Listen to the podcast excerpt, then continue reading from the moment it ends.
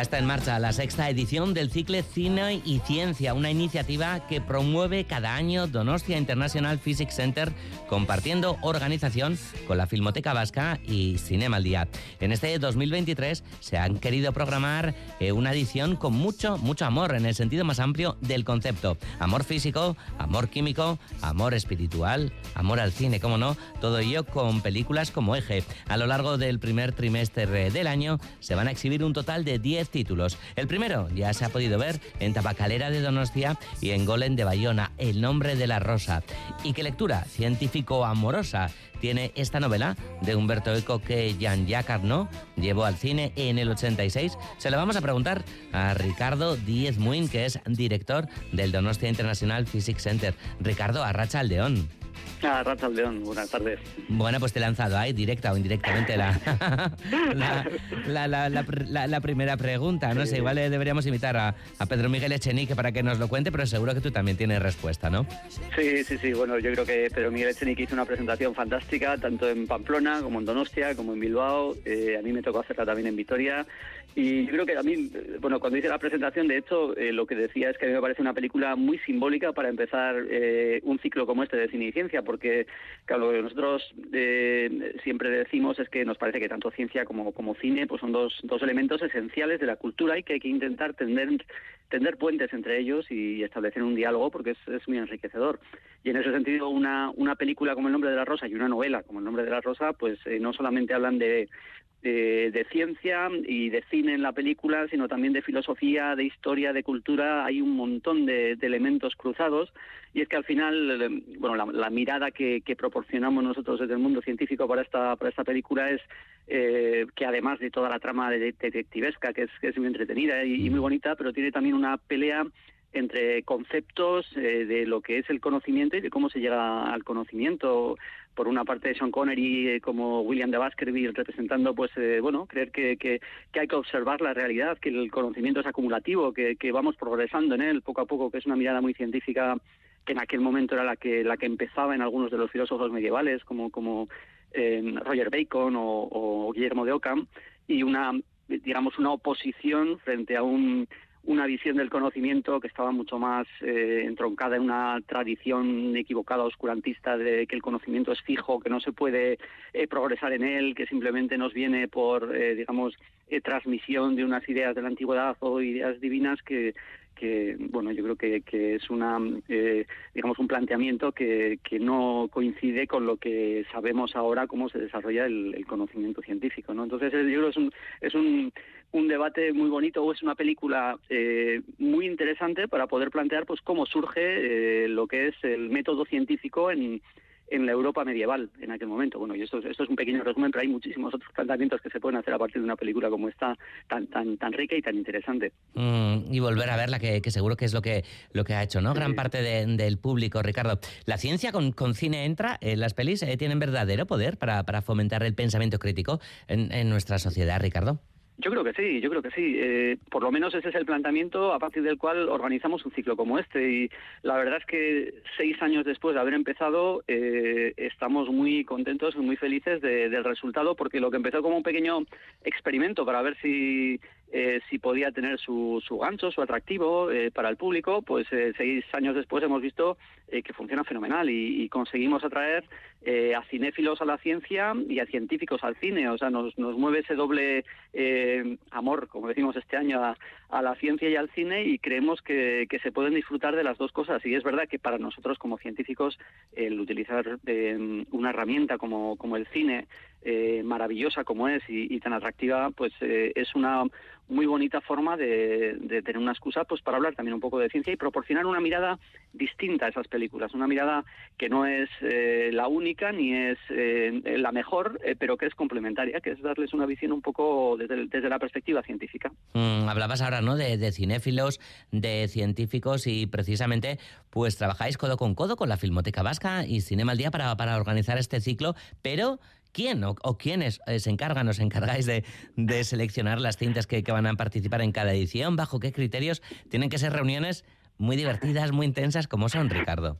Sí, sí, sí, son muy, son la verdad es que, o sea, además de todo, disfrutamos mucho eh, con esta actividad. Yo creo que tanto desde la Filmoteca como desde el DIPC o como desde el Cinemaldi eh, contamos con unos socios eh, fantásticos. Claro, nosotros como, como DIPC, como centro de investigación, nos interesa mucho el, compartir el conocimiento científico con la ciudadanía y para eso solemos intentar buscar pues socios o aliados con los que compartamos una forma de ver las cosas, unos valores y con los que además, eh, eh, digamos, cuyo trabajo pues eh, admiremos eh, y, nos parezca que es eh, fantástico poder colaborar con ellos. Y, con la Filmoteca Vázquez, con el Cinemaldi, ha sido el caso. Yo creo que desde el principio hemos coincidido.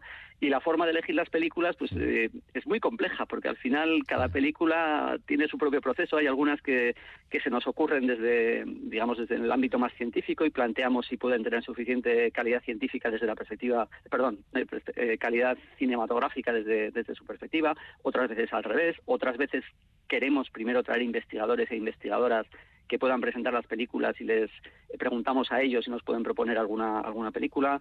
Eh, y nos llevamos muchas sorpresas, porque en los primeros años quizás nos centrábamos más en películas en los que la relación con la ciencia era mucho más directa, mucho más clara, más evidente. Mm. Eh, y, pues, por ejemplo, pues, digamos, programamos muchas de ciencia ficción, de, del espacio, de ciencias del espacio.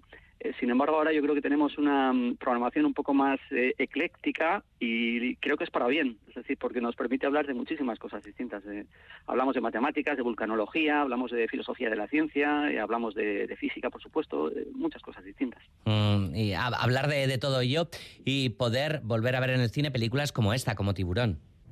Sí, joyosos, eh, José Fernández. Sí, sí, decía que José Fernández, como director de la Filmoteca, suele decirlo, que, eh, claro, la oportunidad de ver Tiburón en pantalla grande y con subtítulos en euskera eh, probablemente sea única. es, muy pocas veces la que eso puede pasar. Mm. Ah, y, en este caso, eh, hablabas ¿no? de diversos temas eh, de los que se van a hablar, que se van a ir planteando. ¿Se plantea el tema con, con, la película, Ricardo? En, esas reuniones tenemos mucha curiosidad de cómo lo montáis, ¿no? Por supuesto, sí, sí, sí. sí. Además, eh, claro, hay, hay, películas que pueden llamar mucho la atención. Eh, decir, pues por ejemplo, bueno, por poner un ejemplo, bueno, este año programamos Drácula, la, versión de Coppola de, de, los años 90, que claro, es una, yo diría que es un, clásico moderno ya, es eh, porque podríamos haber programado otras de Drácula y, y la relación con la ciencia, pues al principio puede ser muy sorprendente, porque eh, a la hora de proponer una película como esta, podemos decir, bueno, ¿y, por qué Drácula?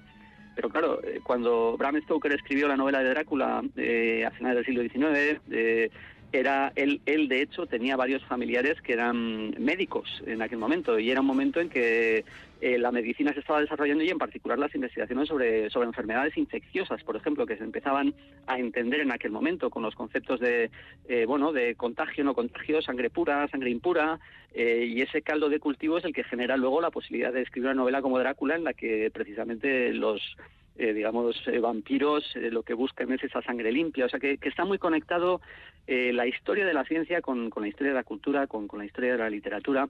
Y, esta película, por ejemplo, de Drácula, yo creo que puede ser un buen ejemplo. Y, bueno, y además, pues yo este año creo que esta este eclecticismo que decía yo antes, o esta, mm. esta variedad de temáticas, también nos permite tener una variedad de, películas enorme y, tenemos películas desde los años 40 hasta películas recientes de este año. Y bueno, cuando vemos el elenco de, directores, por ejemplo, de este año, claro, pues este año tenemos desde Kubrick hasta Coppola, hasta Spielberg, hasta Jonathan Demme, eh, tenemos un montón de directores entre clásicos, o Richard Fleischer, Stanley Kramer, eh, que, que, hace que la programación cinematográfica yo creo que sea súper apetecible y, y, perdón, lo que decía, lo que quería decir antes es que el formato es muy sencillo. Cada película eh, viene eh, presentada por un investigador o investigadora que durante 10-15 minutos os plantea esa visión alternativa científica de la película después la proyectamos y después, pues para aquellos que les apetezca quedarse, que suelen ser muchos, eh, hacemos un pequeño coloquio en el que compartimos reflexiones de, la visión de la película y de, estas perspectivas que presentamos. Varía mucho de, una proyección a otra, de, una ciudad a otra. Desde luego la, ponente, el ponente lo tiene preparado ¿no? de, una manera, pero también la cosa irá creciendo como una función de teatro y ese contacto con el público. Sí, sí, sí, eso notamos mucho, claro, en, tanto en Donostia como en Bilbao llevamos más años desde, desde el principio y, como decía antes, lo que empezó pues con, con un público eh, más pequeño, eh, al cabo de los años eh, ha crecido mucho. Yo creo que hemos creado además una comunidad de, seguidores pues porque este formato tan sencillo engancha y, y, yo creo que que el participar en un evento como este pues eh, eh, se acaba transmitiendo de unos a otros y cada vez vemos que tenemos más público. En Pamplona y Vitoria este es el segundo año solamente que estamos y, vemos que todavía las audiencias son más reducidas pero van creciendo y yo pues aquí si, si puedo luego animaría a, eh, a, los que nos están escuchando que por lo menos vayan alguna vez porque yo creo que que de verdad que, es algo eh, que combina estas dos partes de experiencia y disfrute cinematográfico, pues con una pequeña reflexión eh, inhabitual en lo que es el, mundo del cine. Y en San Juan de Luz, pues también son muchas menos proyecciones, pero también vamos creciendo. En los cines Le, Select has citado eh, unas cuantas de, las películas. Hay otros títulos también, ¿no? Como que pueden llamar la atención, como Teléfono Rojo, Volamos hacia, hacia Moscú, ¿no? La, peli de Kubrick del 67, Filadelfia, de la que está sonando por aquí también, la banda sonora de, de fondo aunque Madame Curie también, una de las protagonistas, digamos, ¿no? de, de estas proyecciones hasta el 28 de marzo, tiempo y, y unas cuantas sesiones, ¿verdad, Ricardo? Sí, sí, sí. Además, eh, nosotros, eh, digamos, eh, planteamos a los presentadores y presentadoras que lo enfoquen desde su, la perspectiva que ellos prefieran. O sea, no, les damos ningún, ninguna pauta a seguir y por eso mismo es tan variado y, y tan casi diría hasta intenso el programa. Y este año, pues contamos con, con bueno, con, científicos como, pues Juana Vegas o José Ramón Alonso, Juan Ignacio Pérez Iglesias también presenta, además de Pedro Cheni que estuvo el otro día, la de Filadelfia, por ejemplo, que, que está sonando, pues yo creo que es una historia muy bonita porque, claro, Filadelfia eh, presenta el comienzo de la, de, la, epidemia del SIDA en Estados Unidos eh, y los que van a presentar la película en las cuatro ciudades, eh, Julia Rizabalaga y, Carmen Garde, bueno, Julia Rizabalaga, antiguo director del Instituto Vía Donostia, Carmen Garde del Hospital Donostia, y ellos fueron de los que primero estuvieron en el inicio de la, de la epidemia del SIDA en Euskadi, en el País Vasco, cuando todavía no se conocía muy bien lo que era la enfermedad, no se conocían los mecanismos de, contagios. Eh, ellos no solamente lo trataban en un hospital, sino que acudían en muchos casos pues a los barrios, a, zonas eh, deprimidas, a los, a los bares, eh, para intentar entender qué es lo que estaba pasando y cuentan historias eh, que son, yo diría, emocionantes y, espeluznantes a la par. O sea, que, yo creo que es, un ejemplo de, cómo eh, una película que a mí me gusta mucho y que yo creo que tiene tanto contenido social como Filadelfia, además nos permite eh, pues hacer una pequeña historia de cómo sucedió eso mismo, pero en nuestro entorno más cercano. Cine y Ciencia, una película semanal, como decimos, hasta finales de marzo en Gasteiz, en Artium, en Tabacalera, en Donostia, en los Golem de Pamplona, en los cines Les Select de Don Iván Eloitzune y en Bilbao. Pues por obras en el, en el Bellas Artes, pues las sesiones este año se han desplazado a Vizcaya Aretoa de la Universidad del País Vasco. Pues hablábamos del amor y lo has trasladado yo creo que, que muy bien, Ricardo. Ricardo de Diez Muño, eh, director del Donostia International Physics Center. Te agradecemos mucho que hayas estado esta tarde en Cultura.eus de Radio Euskadi y a disfrutar con el cine, con la ciencia y con el amor. Eh, seguro que sí. Eh, muchísimas gracias a vosotros y ha sido un placer. Es que